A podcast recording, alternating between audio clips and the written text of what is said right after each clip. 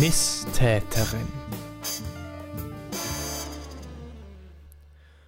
Liebe Zuhörerinnen, liebe Zuhörer, herzlich willkommen zu einer neuen Folge von Misstäterin, die ungeschminkte Wahrheit. Wir besprechen hier wahre Verbrechen, die von oder an Frauen verübt wurden. Mein Name ist Alexander Eigner und mir gegenüber sitzt meine Frau Lisa Eigner.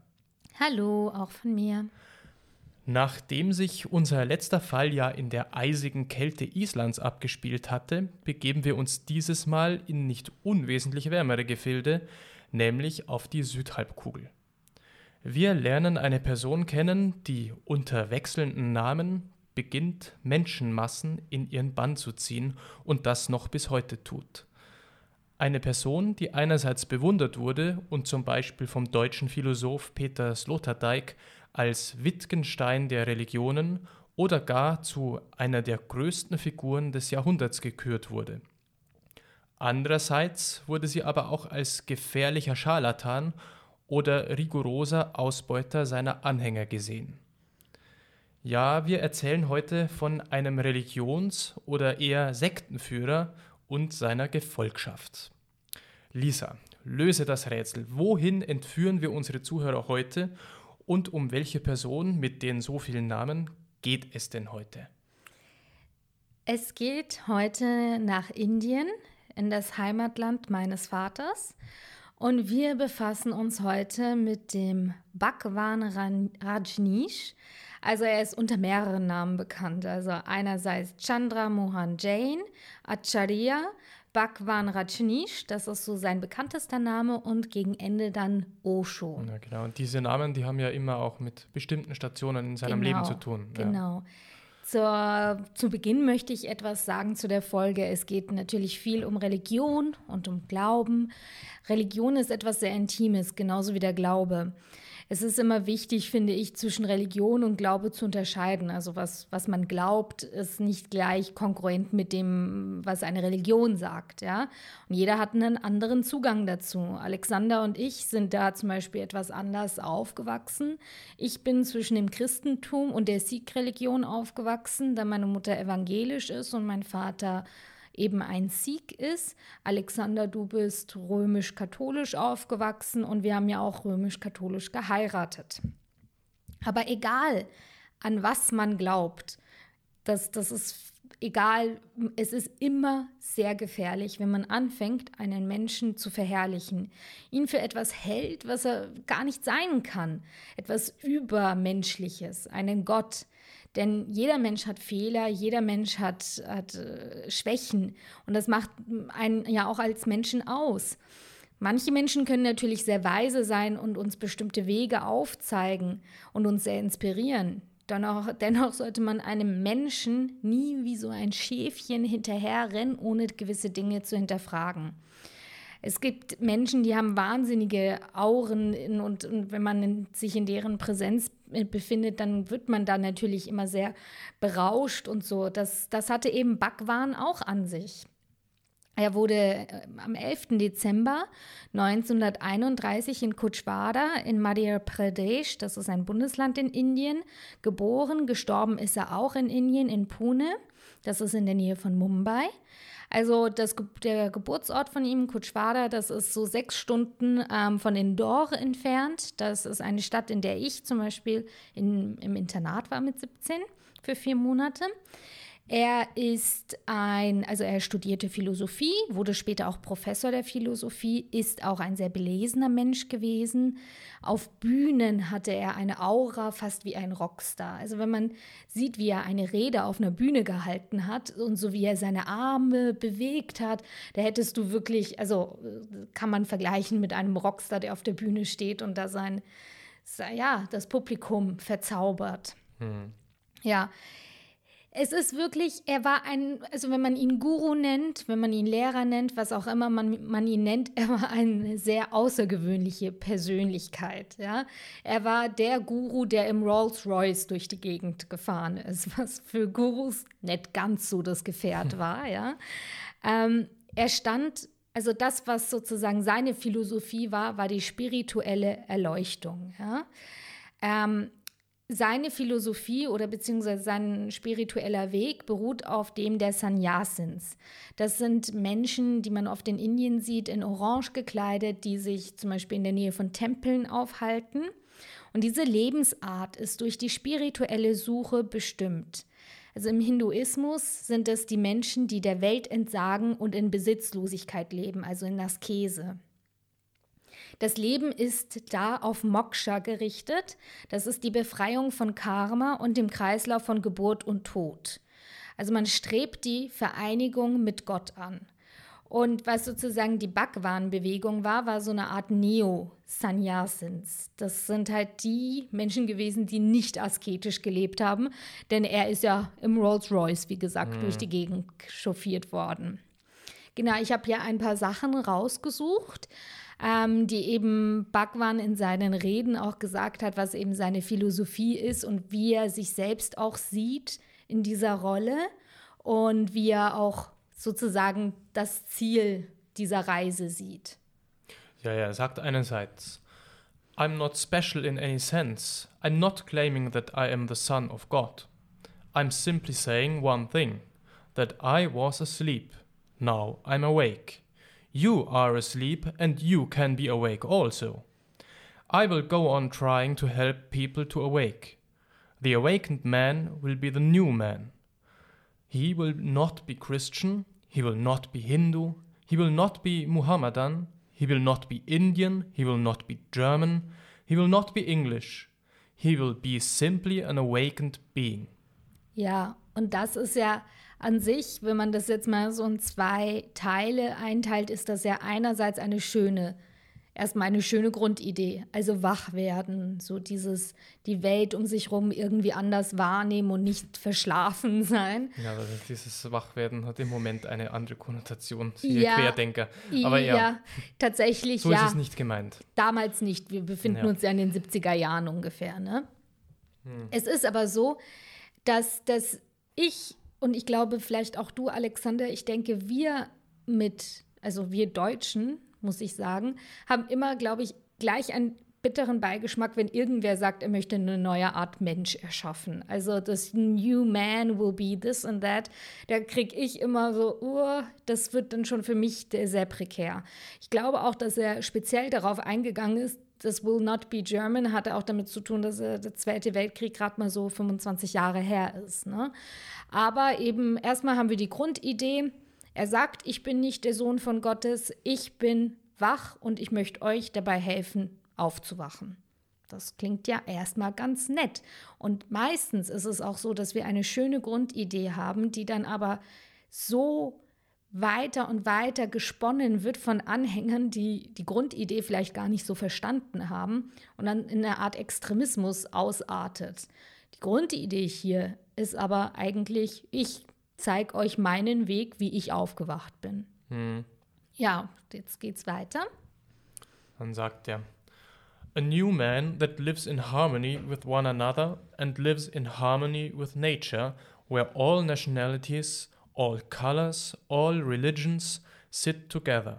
This new man has only respect for one another. Und das erinnert mich zum Beispiel auch so ein bisschen so an die Situation im Garten Eden. Ja, der Mensch lebt mit sich und der Natur im Einklang. Also es ist alles sehr friedlich, sehr ruhig, also es, es gibt keine Probleme und das ist ja auch wieder etwas, was viele Menschen ja auch anstreben. Was natürlich, wenn man sich, wenn man bedenkt, zu welcher Zeit das ist, Zweiter Weltkrieg ist gerade mal so 20, 25 Jahre her, natürlich auch etwas, was vielleicht die Menschen auch zu dem Zeitpunkt sehr angestrebt haben.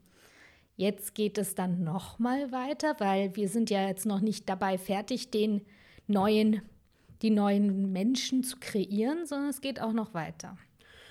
The East has remained lopsided because of the so-called spirituality. It has remained poor, unscientific, without any technology. And the West has chosen materialism, but man is very empty and meaningless. Without spirituality, there will be no center. Man is falling apart, the Western man is half, the Eastern man is half. My effort here is to create the whole man. Also er sieht, welche Eigenschaften westlichen Kulturen haben, welche die östlichen haben und er möchte ein Ganzes daraus machen. Ja? Ähm, das ist so sozusagen die Philosophie, die hinter der Bhagwan-Bewegung stand. Und die Anhänger der, dieser Bhagwan-Bewegung werden Sannyasins genannt. Wenn sie später dann aus Indien rausgehen, werden sie zum Teil Rajnishis genannt, also nur zur Erklärung, dass man da nicht durcheinander kommt. Es gibt einen Teil, der zu dieser Bewegung gehört, und zwar das ist die dynamische Meditation. Das ist äh, dadurch gekennzeichnet, dass es eine Kombination ist aus Hinduismus und Psychotherapie. Erstmal klingt das sehr abenteuerlich. Da gibt es jetzt ähm, vier Stufen. Und zwar die erste mhm. Stufe ist Chaotic Breathing. Also das heißt Hyperventilation durch die Nase. Dies soll die Schlangenkraft Kundalini erwecken. Also du machst so. Mhm. So. Das kann ich mir tatsächlich vorstellen, weil ich das auf einem Seminar äh, gegen Bühnenangst tatsächlich mal gemacht hatte im Rahmen des Studiums.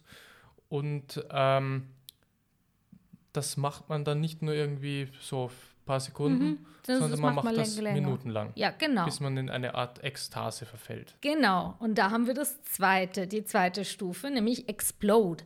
Alles rauslassen. Also sei singen, schreien, toben, alles rauslassen, ja.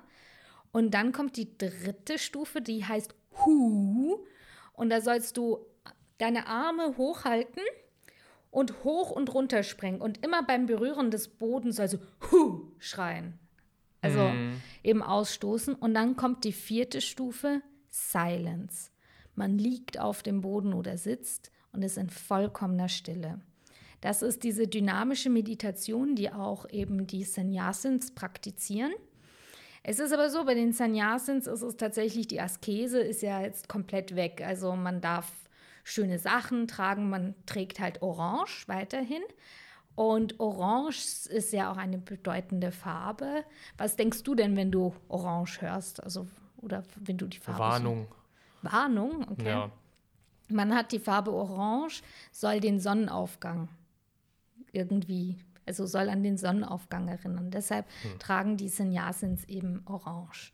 Aber das war ja schon so eine Art Uniform. Genau. Also jetzt nicht, weil du gesagt hast, die können sich schön anziehen.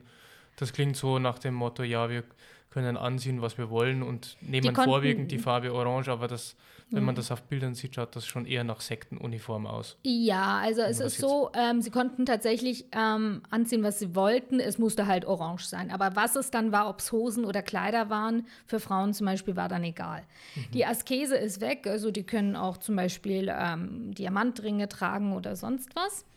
Und auch die Askese, so ähm, Enthaltsamkeit gegenüber Sex ist auch weg. Denn unser Bhagwan ist nämlich der Meinung auch, dass das eigentlich gar nicht wirklich was bringt, weil wir sind in Indien zum Teil immer so ein bisschen hin und her. Wir haben das einerseits das Kamasutra und, und so Sex ausleben, andererseits ist es naja, auch... Naja, das ist ja ein, ein, ein Vorurteil in Indien. Das ja. ist ja eigentlich ja, Aber, eines der brüdesten Länder. Ja, genau.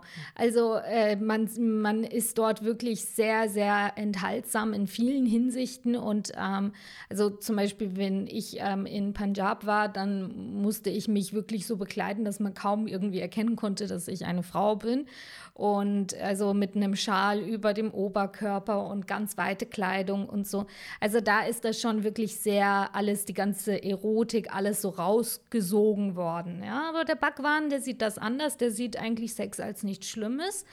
Und er ist auch der Meinung, dass man den Sex auf eine höhere Ebene bringen kann durch Kreativität. Also er ruft seine Anhänger dazu auf, etwas zu kreieren, sei es, ob man malt, ob man singt, ob man tanzt, ob man was weiß ich, was man macht. Build something einfach, hm. sagt er, ja. Genau. Aber nochmal zurück zu seinen Anhängern, weil du auch vorher gesagt hast, Askese ist vorbei, die können zum Beispiel jetzt auch Diamanten mhm. oder Schmuck tragen. Was sind denn das für Leute, diese Anhänger? Da, sind die denn gleich. so reich? Ja, darauf komme ich gleich. Also, da, also ich komme gleich darauf zurück, was das für Leute sind, wenn wir uns dann im Ashram befinden. Ich möchte jetzt aber noch auf eine Person eingehen, die nämlich in unserer Geschichte auch eine wahnsinnig wichtige Rolle spielen wird. Sheila. Also ganzer Name ist Ma Adnan Sheila. Sie ist sozusagen die Leiterin der Rajni-Stiftung, die später auch mehrere Millionen Dollar umfasst. Sie war auch die private Sekretärin des Bhagwans und das hatte, war eine wahnsinnig wichtige Rolle, weil sie eigentlich die Hauptperson war, die mit dem Bhagwan geredet hat. Sie haben, also man hat da auch jetzt wieder so ein bisschen, wie ich am Anfang gesagt habe, man muss aufpassen, wenn man einem Menschen irgendwie so blind hinterher rennt und und man sollte auch immer doch gewisse Sachen hinterfragen. Jetzt haben wir da einen Bhagwan, der eine rechte Hand hat, die völlig berauscht von ihm ist, ja, also die auch nicht keinen kritischen Blick hat. Und sie ähm, hat zum Beispiel auch erzählt, also sie ist tatsächlich, tritt erstmal so auf, so wie so eine kleine süße Inderin mit so einem süßen Gesicht und das leuchtet so. Und, und sie erzählt von ihrer ersten Begegnung. Ihr Vater brachte sie zum, zum Bhagwan. Ihr Vater sagte selbst über Bhagwan, wenn er lang genug lebt, wird er der zweite Buddha werden, weil Saraswati auf seiner Zunge liegt. Also er war geküsst auf der Zunge durch die Göttin der Erkenntnis. Und sie erzählt von der ersten Begegnung, I saw Bhagwan, and that was the end of me. It was in this moment, if death would have come, I accept. My life was complete, my life was fulfilled. Also da sehen hm. wir, wir, wir, wir haben jetzt eine Person, die für ihn alles macht die jetzt dann auch noch wahnsinnig viel Verantwortung dann auch im rechtlichen Sinne übernimmt und die also wirklich in einem absoluten Rausch ist. Ja, Von war die genauso alt wie er? Die war ein bisschen jünger. Mhm. Und also die lebt auch noch. Er ist ja schon tot, aber sie lebt noch. Und ähm, aber sie war quasi, als sie ihm verfallen ist, sozusagen nicht jetzt noch irgendwie eine 15-Jährige oder was? Naja, sie war vielleicht so gerade so erwachsen, also recht jung also doch, noch. jung, ja. okay. Mhm. Aber zwischen denen, also es kommt dann später auch noch, was hatten die für eine Beziehung miteinander, darüber reden wir später. Es war jetzt so, es wurde ein Ashram in Indien gegründet, in der Stadt Pune. Und viele kamen aus der ganzen Welt zu diesem Ashram. Und wenn man in Indien ankommt, wenn man jetzt aus, ich weiß nicht, England oder aus mhm. Australien kommt, dann ist es für einen erstmal ein Schock, weil man kommt auf die Straßen, die sind mit, überfüllt mit Menschen. Es gibt so viele Gerüche und viele davon sind jetzt nicht unbedingt wohltuend. Und es gibt einen wahnsinnigen Lärm. Ja? Mhm. Das ist natürlich erstmal so, so, so, boah, also wie so eine Wand, die einem entgegenkommt. Natürlich auch die Hitze. Wenn man dann aber in diesen Ashram reinfuhr. Ja, man, man, muss vielleicht noch dazu erklären, was ein Ashram überhaupt ist. Also eine, eine, Art Kloster, ja, genau. wo, wo ein, eine Religionsgemeinschaft zusammenlebt, in, in auch aus unserer Sicht klösterlichen ja. Lebensverhältnissen. Genau. Der, ein Vorsteher ist äh, der Guru, das ist der Klostervorsteher, der Vorsteher des Ashrams. Und ja, er lebt dort mit seinen Anhängern und. Ja. Genau. Sie kamen, also diese, diese Menschen, die dort dann ankamen, erzählen, sie kamen in den Ashram und es war wie eine Oase. Alles war grün, es gab so eine Art magische Ruhe, alles friedlich. Also wir haben da wieder dieses so bisschen die Atmosphäre vom Garten Eden, von der er ja auch erzählt, dass er diesen, diesen Mensch hm. irgendwie kreieren möchte, der so lebt. Und das war tatsächlich auch, also in diesem Ashram so. Es ist auch so, wenn die Menschen dorthin kamen, haben sie ihren normalen Namen, also wenn du jetzt Tanja Meyer heißt, dann hast du dir dort einen neuen Namen ausgesucht. Ja, ob du dann Puja hießt oder wer auch immer, aber du hattest dann, du hast dir dann einen Sannyasin-Namen ausgesucht. Das, Wie in den meisten Klöstern aller Religionsgemeinschaften eigentlich. Ja, ja. Ich finde, das ist immer, wenn sich einen anderen Namen an, ist, ist, ist finde ich immer so prägend auch. Ja, man nimmt eine andere Identität vielleicht auch an, man versucht auch vielleicht Vergangenheit hinter sich zu lassen. Zum Teil ist es auch vielleicht eine Flucht aus, aus dem Gegenwärtigen, weil man vielleicht auch nicht glücklich war. Ob das dann immer so langfristig gut geht, lassen wir mal offen. Es ist so, sie tragen eben Orange und auch in jeder im Ashram muss mitarbeiten. Also ob man jetzt mitgeholfen hat beim Putzen oder in der Verwaltung mitgeholfen hat. Jeder, der dort war, hat zur Gemeinschaft beigetragen. Es wurde jeden Morgen gepredigt und zwar vom Bhagwan selbst. Er hat dann auch immer, er hat selbst immer ein sehr schlichtes weißes Gewand getragen. Und ähm, es entstand langsam so ein bisschen so, wie geht es jetzt weiter? Also ich meine, das, das wuchs wahnsinnig schnell. Und etwas, was sehr schnell wächst, braucht auch viel Geld. Und Sheila hat den Bhagwan immer als jemanden gesehen, der sich auch gut mit Finanzen und Marketing auskennt. Und das Produkt, das sie vertreiben wollten, war die Meditation, also diese Spiritualität. Mhm.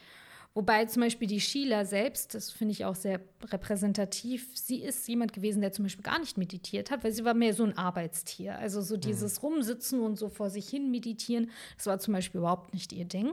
Und das hat er toleriert. Das hat er toleriert, weil sie schon an die Spiritualität ge geglaubt hat. Aber dieses, sie war halt nicht jemand, der untätig sein konnte. Also die war einfach, das war eine Frau, die einfach ständig auf irgendwie auf Zack war. Also ja, ich frage jetzt da nur deswegen genauer nach, weil äh, ich kann mir nicht vorstellen, dass im Sinne dieser Glaubensgemeinschaft Meditation als untätig gilt. Nein, sie aber. verweigert sich ja sozusagen diese Spiritualität. Vielleicht, ja, vielleicht hat sie das auch damals gar nicht so gesagt oder irgendetwas. Ja, man weiß es nicht. Zu diesem Zeitpunkt haben sich ungefähr 3.000 bis 4.000 Sanyasins im Ashram aufgehalten. Und die Sheila hatte die Idee, man könnte sich ja Geld von denen leihen. Dann wurde über Nacht ein kleines Bankensystem dort eingeführt. Und sie erhielten halt mehrere hunderttausend Dollar von diesen Von Anhängern. den Tagesbesuchern oder von, von Naja, von die lebten ja dort, die Anhänger, Aha. ja.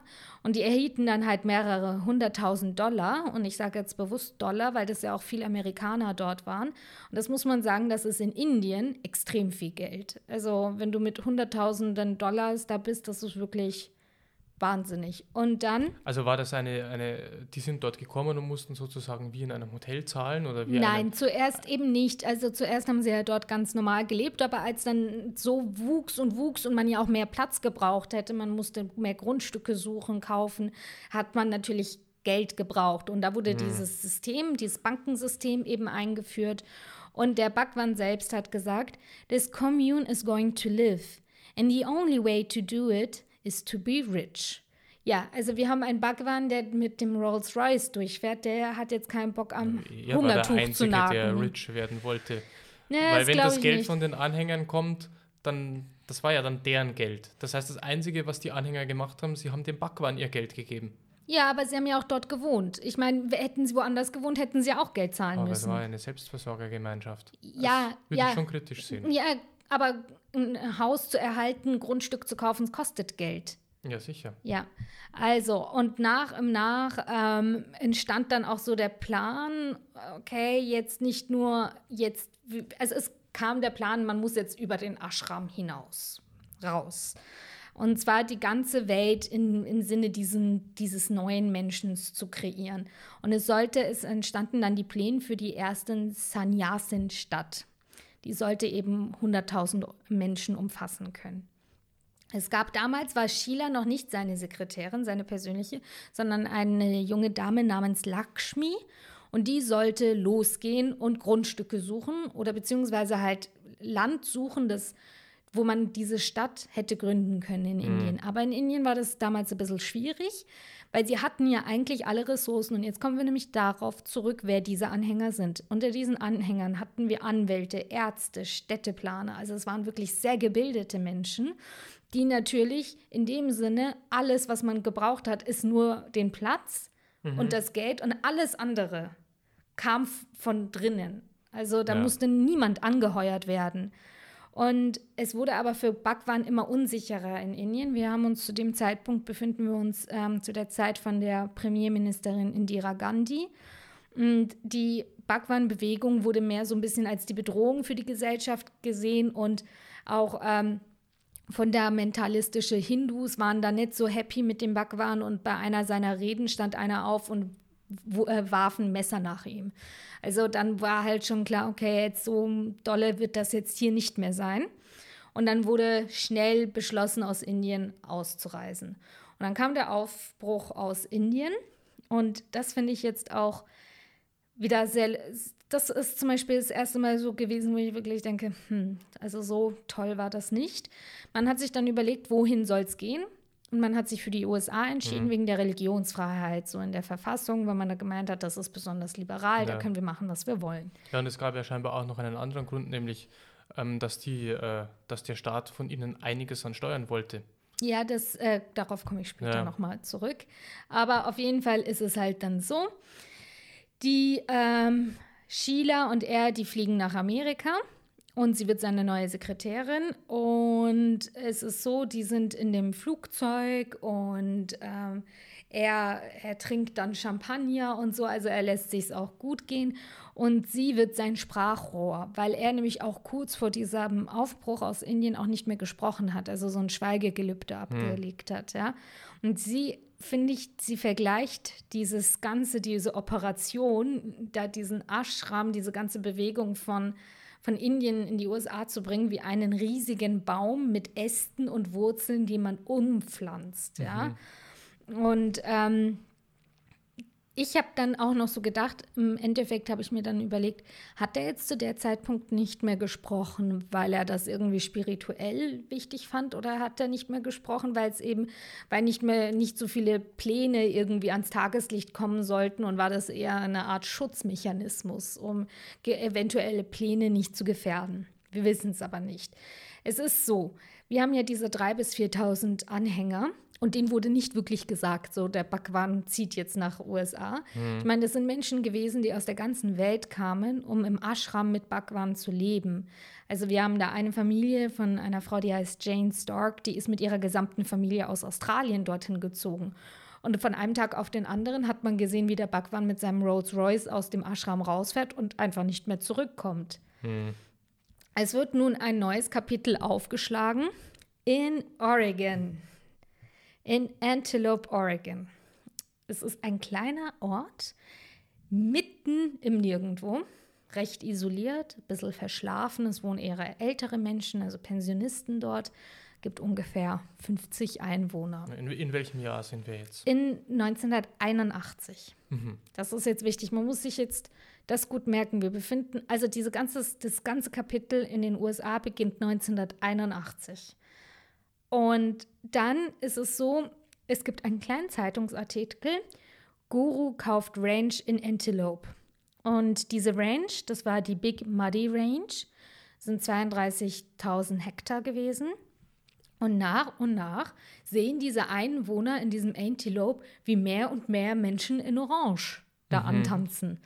Und fingen auch so, so, so ein bisschen so äh, an, sich zu isolieren, diese Menschen Orange. Die waren jetzt nicht Leute, die irgendwie daherkamen und gesagt haben, so, wir sind dies und wir machen jenes, sondern die haben auch gleich mal die ähm, Straßen zu dieser Range irgendwie so zugemacht. Also, dass man da auch nicht direkt hinfahren Also sie konnte. haben mehr. gleich mal klar gemacht, dass sie mit den Einwohnern eigentlich gar nichts zu tun Nein. haben wollen.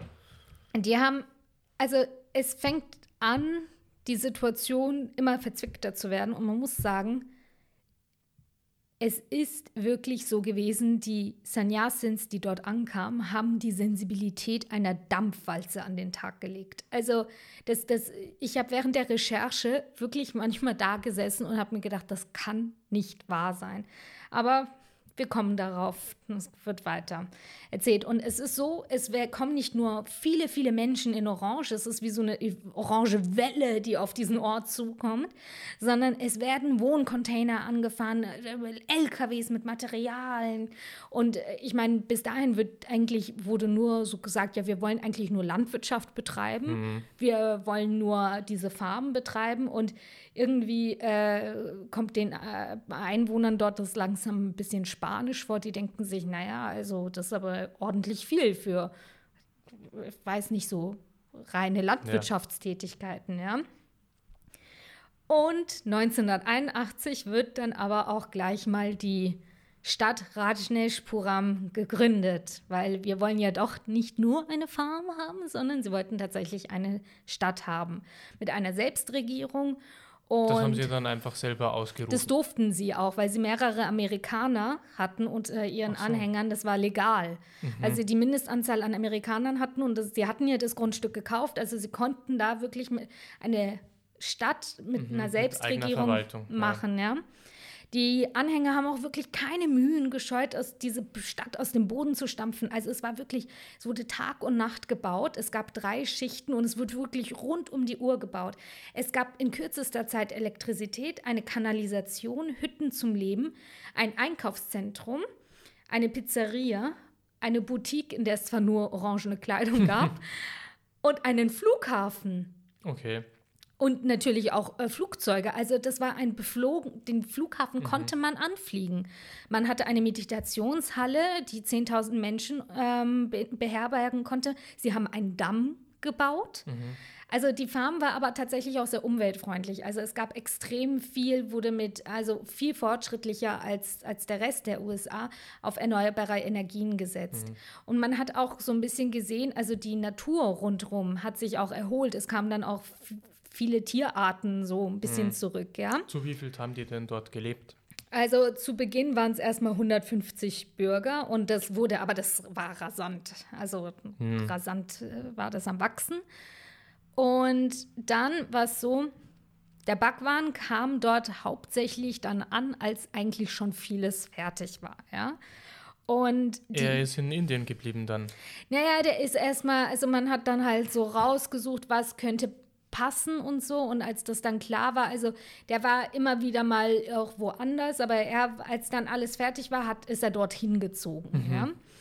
Und für die Einwohner die haben jetzt erstmal, okay, da lesen sie was in der Zeitung. Guru kauft äh, da diese Range, die stillgelegt ist. Und irgendwie, ich, ich, ich kann mir das nur vorstellen, du, du schläfst ein, am nächsten Tag steht ein UFO in deinem Garten. Also so ungefähr. Und für die war das natürlich äh, absolute Invasion. Das ist so, so ein bisschen so ein verschlafenes Örtchen gewesen, hauptsächlich, äh, also wirklich 50 äh, Einwohner, hauptsächlich Pensionisten. Und dann kommt man da an und macht so Blum und ähm, die haben auch überhaupt kein Feingefühl an den Tag gelegt. Also äh, man, man, man steht buchstäblich in deren Wohnzimmer und hat also wirklich überhaupt nicht irgendwie darauf geachtet, dass es ja dort eigentlich ein System gab, wie ein Ökosystem, ein kulturelles System. Und man hat auch nicht versucht, sich da einzubringen, sondern man hat das einfach gleich überwalzt. Ja. Mhm. Ähm, ich, was ich zum Beispiel auch sehr interessant finde, weil zum Beispiel, wenn man aus Indien kommt, dass er sehr bestimmte Gepflogenheiten hat in, in der erwarten eigentlich, wenn Ausländer dorthin kommen, zum Beispiel als ich dort war, dass man sich ja auch schon ein bisschen daran hält, dass man nicht auf der, auf der Straße irgendwie, ich weiß nicht, Liebkosungen oder irgendetwas macht. Und dann find, fand ich das irgendwie sehr komisch, dass viele von diesen Menschen aus Indien dorthin gekommen sind und sich überhaupt gar nicht dort irgendwie ein hm. angepasst haben. Also ich finde, das ist immer so ein bisschen anpassen finde ich schon wichtig. Ich meine, man soll seine Wurzeln nicht vergessen, aber man kann auch nicht dahin gehen und sagen, ich, so, jetzt bin ich da und jetzt du ja. bist in einem anderen Land. Aber wie, wie, viele Inder waren das dann tatsächlich, wenn doch so viele aus dem Ausland Ja, es waren, äh, das, das, also genaue Zahlen hat man jetzt nicht. Es war eine sehr internationale Gruppe, aber es waren mhm. natürlich schon auch ein paar Inder dabei, ja.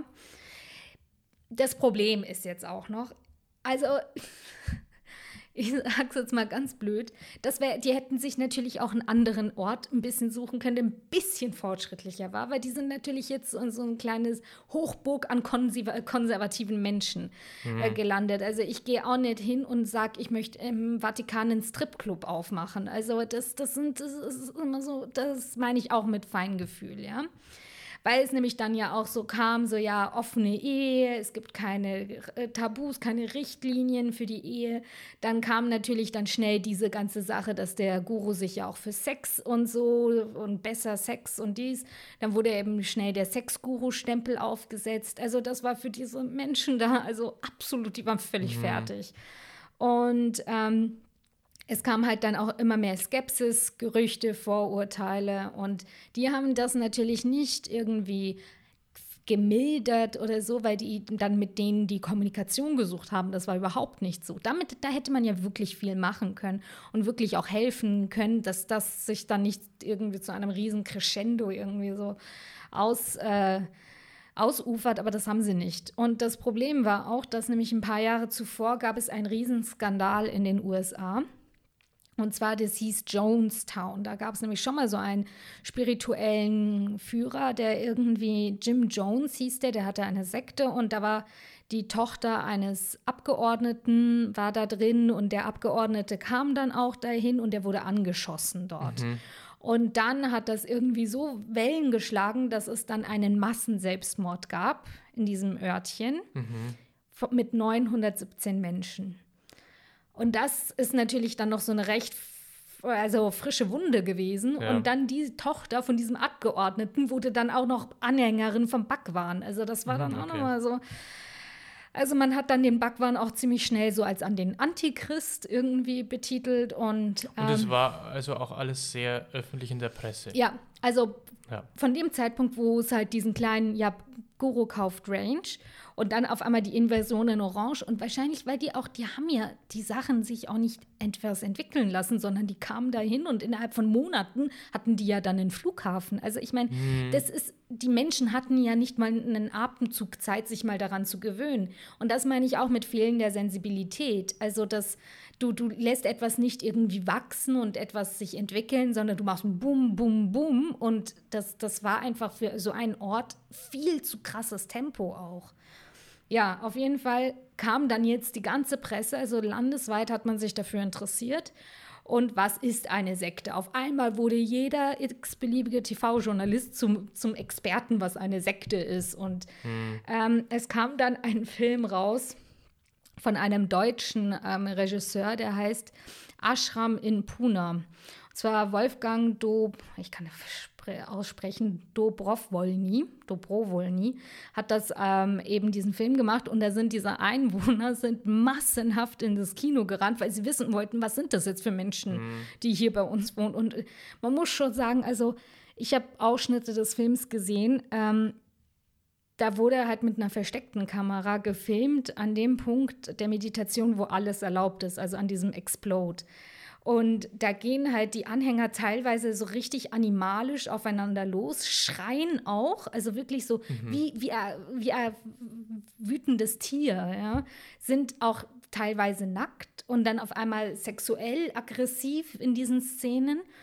Und natürlich sitzen dann diese Einheimischen da und, und denken, Gottes Willen. Mhm. Also Sodom und Gomorra. Also es mhm. ist wirklich für die fürchterlich. Was aber die ähm, Sanyasins ein bisschen ähm, ja, falsch eingeschätzt haben, ist, mit wem sie es da zu tun haben. Weil da passiert dann auch eine Sache, mit denen konnten die nicht rechnen. Und das hat dann die Einwohner doch zu einem etwas größeren Gegner gemacht, weil die haben ja gedacht, naja, wir gehen jetzt da mal hin, dort in Oregon, das mhm. ist so ein mhm. kleines Örtchen mit 50 Einwohnern, die können uns sicher nicht viele Schwierigkeiten machen. Da wohnte aber einer, der hieß Bill Bowerman. Mhm. Und der war wahnsinnig athletisch, war auch während des Krieges, also der war ausgezeichneter ähm, Soldat, hat wahnsinnig viele Erfolge. Mhm. Und er hat sich dann irgendwann mal gedacht, ach, ich revolutioniere mal die Laufschuhe. Und dann okay. hatte er eine revolutionäre Schuhsohle für die Laufschuhe ähm, erfunden und war dann der Mitbegründer von Nike. Aha, okay.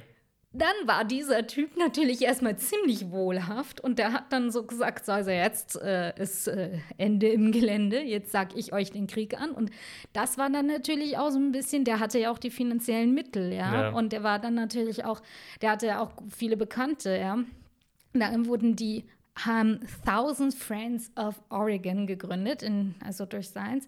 Mhm. Und da gab es dann halt wirklich so, also die wollten halt ähm, dann diese Auflösung dieser ähm, Rajneeshpuram, weil sie gesagt haben, also dieser Stadt, weil sie gesagt haben, das geht nicht. Die haben angemeldet, die wollen Landwirtschaft da betreiben, das geht ja schon, also völlig. Ja.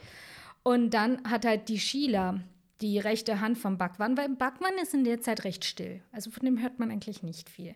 Man hört von seinem, also von seinem Sheila, von seinem Sprachrohr hauptsächlich. Und Sheila ist wirklich repräsentativ. Die hat wirklich keine Sensibilität, die hat auch, die hat eine so vulgäre Ausdrucksweise in mhm. Interviews an den Tag gelegt, hat die Leute eigentlich ständig beschimpft, hat die Leute ständig bedroht und also so mit einem Mittelweg, so turn the other cheek, so ähm, hätte vielleicht doch mal mehr meditieren sollen. Ja, genau, war gar nichts. Sie hat auch gesagt, I'm not Jesus, I will not turn the other cheek. Und dann denke ich mir, ja. Und dann sagt sie, also, wenn Sie unsere Stadt dem Boden gleich machen wollen, müssen Sie mich erstmal überfahren. Ich werde Ihre Bulldozer mit meinem Blut zieren und so. Also so war dann, mhm. so ging das dann los. Und die Sheila hat sich gedacht, naja, also jetzt zeige ich euch, wo der Hammer hängt und jetzt geht's wirklich los, weil diese ganze Geschichte, die auch von viel Leid irgendwie geprägt ist, hätte wirklich anders laufen können, wenn es auf irgendeiner Seite mal einen Menschen gegeben hätte, der runterkam und der mal ganz ruhig versucht hätte, die Situation zu entschärfen. Aber wir haben auf beiden Seiten und gerade auf der Sanyasin-Seite mit dieser Sheila eine Person, die nicht nachgiebig ist, nicht nachsichtig ist und unsensibel ist, sondern einfach mit jedem, mit jeder Aktion oder Reaktion der Gegenseite noch schlimmer und noch krasser wird. Und sie hat jetzt den Plan, die Stadt Antelope einfach zu kaufen. Mhm. Weil dann können die ja nichts mehr sagen. Und sie ist so der Meinung, man bekämpft Feuer mit Feuer. Dafür, mhm. dass man sagen muss, sie kommt aus einem Land, in dem Gandhi da war und meinte, Eye for an Eye makes the whole world blind und solche Geschichten. Davon hat sie anscheinend nicht allzu viel mitbekommen. Aber ja, sie kaufen jetzt extrem viele Grundstücke in Antelope. Und sie sagt, we just gotta do what we gotta do to survive. Die checkt ja nicht, das machen doch die Einheimischen auch. Und es hm. ist ja hm. ihre Heimat. Die, die, also die, die, die machen ja nichts, die wollen denen nichts Böses. Die sind nur einfach ein bisschen überfahren worden mit dieser Entwicklung. Und ähm, die tun auch what they gotta do to survive. Also das, das finde ich halt so ein bisschen krass. Und sie machen dann halt auch so Sachen, die einfach so provokant sind. Ja? Es gab so dieses, dieses Stadtcafé. Das haben die gekauft und dann direkt umbenannt in Sorba the Buddha. Und am Tag zuvor gab es dann noch Speck äh, zum Essen, da jetzt gab es nur noch gebratene Banane. Mhm. Also es sind, es, es, es, ist einfach keine Sensibilität. Ja. Das den einfach nochmal reinwürgen mit voller Kraft. Und das finde ich, ist nicht in Ordnung. Und dieses, man lebt im Einklang, also diese Grundidee vom Bhagwan, man lebt im Einklang mit one another und has only respect for one another, wurde da überhaupt nicht praktiziert. Und ähm, also es war wirklich wie so eine Invasion und eine Übernahme. Es wurden Grundstücke gekauft, es, es wurden weiter und weiter Grundstücke gekauft und irgendwann mal waren halt auch wirklich die Einwohner wahnsinnig wütend und wahnsinnig ängstlich. Und meiner Meinung nach ist das eine der schlimmsten Mischungen an Gefühlen, die man haben kann, wenn man Angst und Wut in sich trägt. Aber es gab dann auch wirklich sehr aggressive Bedrohungen. Also die haben auch die Einwohner extrem belästigt, damit die ihre Grundstücke verkaufen. Mhm. Also haben ständig Scheinwerfer in die Häuser so reingeleuchtet okay. und die auch noch bewegt, sodass man in der Nacht nicht schlafen konnte. Die filmten die Leute dann auf einmal zum Beispiel beim Rasenmähen und also mhm. man hat sich mhm. sehr belästigt gefühlt. Und dann haben halt so gesagt, haben die Einheimischen gesagt, also das, was ihr könnt, können wir schon lange. Die haben dann beantragt, die Stadt einfach aufzulösen, weil wenn die Stadt aufgelöst wird, können die Sanyasins die nicht mehr kaufen. Ja. Und dann entstand der Slogan Better Dead than Red. Also, wir sehen, also wir sind jetzt wirklich, also das, das, das hat sich innerhalb eines Jahres so wahnsinnig entwickelt und ist so schon zugespitzt, dass mich hat es komplett äh, erschüttert. Also ich war völlig fertig. Und vom Backwand hat man nichts. Also es ist wirklich Sheila, die sowieso ein Kampfhund, da ständig auf die Leute zugeht, aber Backwand hält sich sehr zurück. Gut, ähm, es wird dann gewählt. Ähm, 42 Leute sind für die Auflösung der Stadt, 55 dagegen. Mhm. Und da durften natürlich, das ist jetzt das nächste, die Amerikaner, die ja Sannyasin sind, haben sich dort natürlich registrieren lassen zum die Wählen. dann mitstimmen. Und da das ja so mhm. schnell wuchs, hatten die recht schnell die Oberhand. Ne?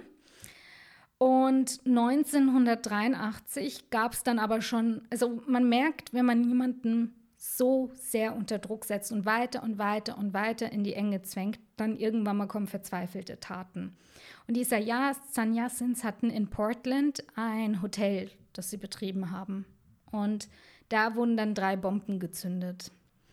Mhm. Und das sollte halt natürlich schon irgendwie so ein bisschen einschüchternd sein, so es reicht jetzt so.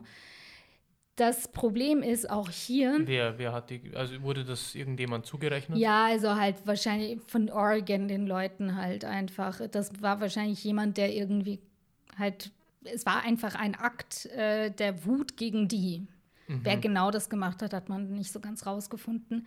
Und es ist so, jetzt ist unsere Sheila wieder nicht auf dem Weg der Kommunikation, sondern sie bekämpft Feuer wieder mit Feuer. Sie kauft im großen Stil Waffen. Und mhm. es beginnt, äh, beginnt ein Schießtraining auf der, auf, also in Raj, Rajneeshpuram, also in dieser Sannyasin-Stadt, fangen wir jetzt mit Schießtraining an. Und ich habe dann ähm, etwas gelesen und ich musste wirklich, ich musste wirklich lachen. Dann sagt die eine, ja, und das Witzige ist, wenn ich in meinem Meditationsstand bin, dann schieße ich richtig gut. Also, ich meine, du meditierst und, und dann nimmst du das, um gut zu schießen. Also, macht mich fertig. Aber haben die denn dann Waffenschein gehabt oder war, war das schon illegal? Nein, nein, das war dann schon legal. Also, die Waffen haben sie legal ähm, gekauft mhm. und so. Es war schon legal. Die hatten ja aber auch ihre Selbstverwaltung dann zum Teil, ne? Dann kommt natürlich der letzte Stein, der wirklich, das hätten, das war nicht okay. Also sie haben die Farm, haben sie ja in, also in Rajneeshpuram genannt. Das war die Stadt der Sannyasins. Und sie haben dann Antelope aufgekauft und haben sie dann zu City of Rajneesh umbenannt. Oh. Mhm. Ja, also, ja.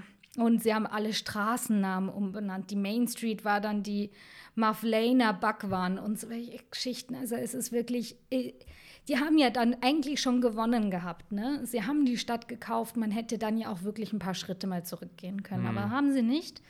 Und ähm, ein Reporter hat dann etwas gesagt und das fand ich eigentlich sehr gut.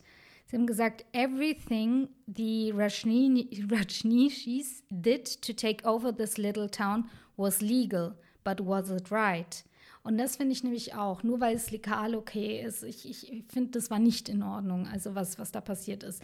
Weil es ging ja wirklich so weit, sie haben dann den Stadtpark zu einem FKK-Bereich umgemodelt. Und ähm, es waren natürlich jetzt auch auf einmal alle Einwohner komplett verdutzt, weil jetzt irgendwie die Rajneeshis ständig mit Waffen rumgelaufen sind, mhm. weil die haben sie ja täglich bei sich getragen. Die Rajneeshis haben jetzt auch eine eigene Polizei ausgebildet. Und äh, dann haben sich natürlich die andere Seite, haben sich die Einheimischen auch bewaffnet. Also es war wirklich, es ist, wie ich gesagt habe, es war nirgendwo eine Person, die mal gesagt hat, so jetzt gehen, kommen wir mal alle runter, sondern ja. die haben sich gegenseitig hochgeschaukelt. Also ein Wettrüsten entsteht. Ja, genau. Bis es kein, kein Zurück mehr gab. Weil irgendwann mal ist es halt passiert. Und Sheila, weil sie ja auch so, also wirklich die in Interviews, die war wie, wie so ein äh, Wahnsinn, also wie so ein Kampfhund, ja. Also ich mhm. weiß nicht, woher diese Frau mit dem knuffigen Gesicht irgendwie diese ganzen Aggressionen herkam. Also die hat wirklich dann, ähm, ein Mann hat dann irgendwie gesagt, ähm, ja, aber haben Sie nicht zum Teil Angst? Und dann sagt sie, should I be scared of you?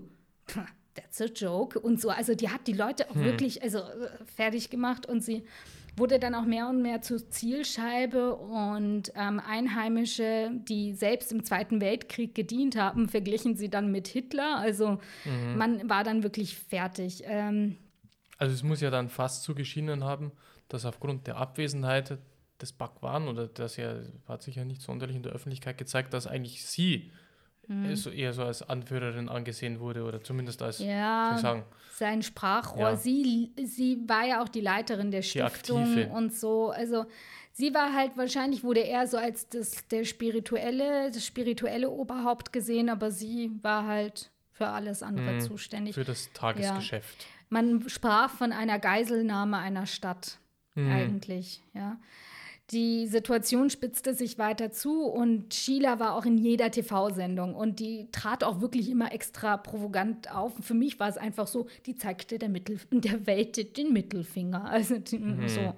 Und Ausdrücke und ich weiß nicht was. Und ähm, es wurde natürlich wahnsinnig viel negative Presse, kam dadurch aber auch extrem viel Neugier. Also man, man, die ganze Welt interessierte sich jetzt nun für diesen Guru aus Indien, der mit dem Rolls Royce durch die USA gefahren kommt, ja. ja. Und dann gab es 1983 das erste Weltfestival in Rajneeshpuram, also da in Oregon. Und da nahmen 15.000 Menschen teil.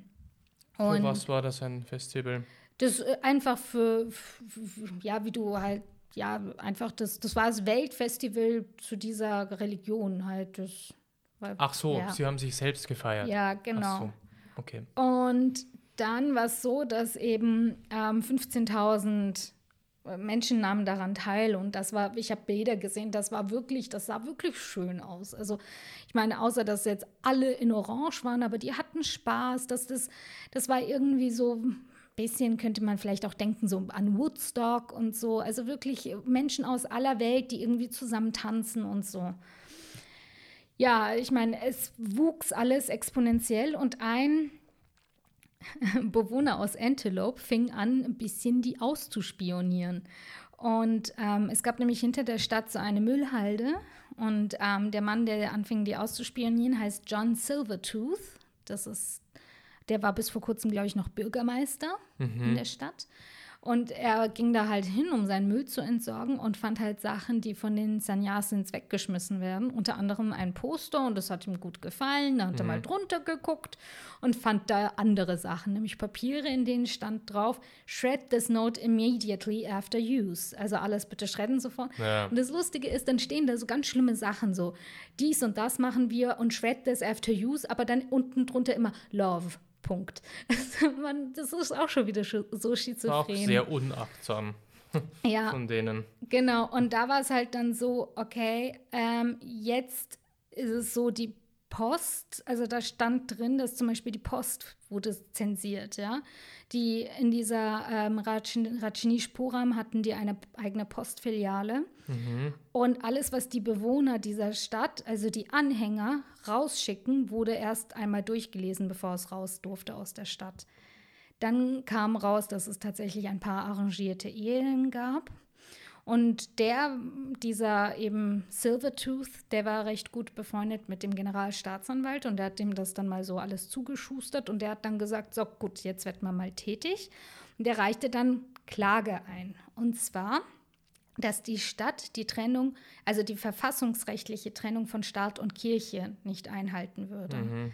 Und es galt halt wirklich zu untersuchen, ob eben eine Stadt, die Organe hat wie eine Polizei, mhm. ob die wirklich durch die Religion so bestimmt werden darf. Ja. Was tatsächlich ja auch irgendwo auch schon ja. richtig ist. Aber ja. da muss man mal festhalten, erst jetzt mhm. findet man irgendwas, was, was man ihnen rechtlich anlasten kann. Mhm. Ja.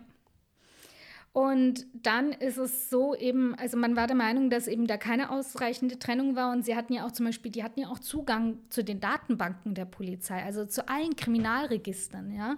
Die durften Waffen tragen, die hatten eine eigene Schule. Also mhm. Also dann war auch wieder dieses, die ganze, alle Lehrer in dieser Schule, natürlich alle trugen Orange. Das ist ja eigentlich eine religiöse Kutte. Es gab ja doch auch mal in, in Deutschland so ein riesiges ähm, Drama um die Lehrerin, die im Kopftuch unterrichten wollte. Mhm. Und da ging es auch darum, darf man unterrichten in der religiösen Aufmachung im Orangen? Mhm. Es wurden etliche Petitionen eingereicht, um halt diese sozusagen Sekte aus Oregon zu vertreiben. Es wurde eine Sondereinheit eingerichtet und ähm, es, es war so, die haben sich halt mit den Einwohnern halt angelegt und haben zu haben äh, natürlich erstmal haushoch gewonnen, weil die denen ja natürlich zahlenmäßig komplett überlegen waren. Ja. Aber sie haben das so auf so eine unangenehme Weise gemacht, dass man dann auch nicht gesagt hätte, ja, okay, die haben jetzt zwar gewonnen, die dürfen da bleiben, aber man findet jetzt eine Lösung. Es kann irgendwie Frieden herrschen, sondern dass die äh, Einheimischen gesagt haben, so jetzt, äh, jetzt wird die Großartillerie aufgefahren, jetzt mhm. ist endlich Schluss. Und dann, das, was ich fürchterlich finde, ist, dass dann stellt man sich als Opfer wieder da. Also jetzt haben die Sannyasins ja und wir werden so terrorisiert von denen und so. Das kannst du nicht. Wenn du anfängst, einen Kampf auf diese Art und Weise zu führen, dann kannst du dich nicht wundern, wenn das auch zu, also so wie es ein Waldruf zu ruft hinaus. Das mhm. ist basically ja eigentlich auch das, was Karma sagt. Ne? Mhm. Jede Aktion kommt, hat eine Reaktion.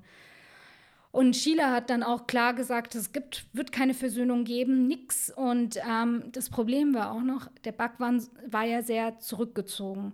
Und alles, was so diese Hingabe zum Bhagwan war, diese Menschen waren ja wirklich komplett berauscht von diesem Bhagwan, das schwappte jetzt auf die Sheila über. Das heißt, die haben der eigentlich auch wirklich komplett, äh, äh, haben, also alles gemacht, was sie wollte. Obwohl sie ja spirituell eigentlich nichts ja, zu bieten hatte. Nicht viel.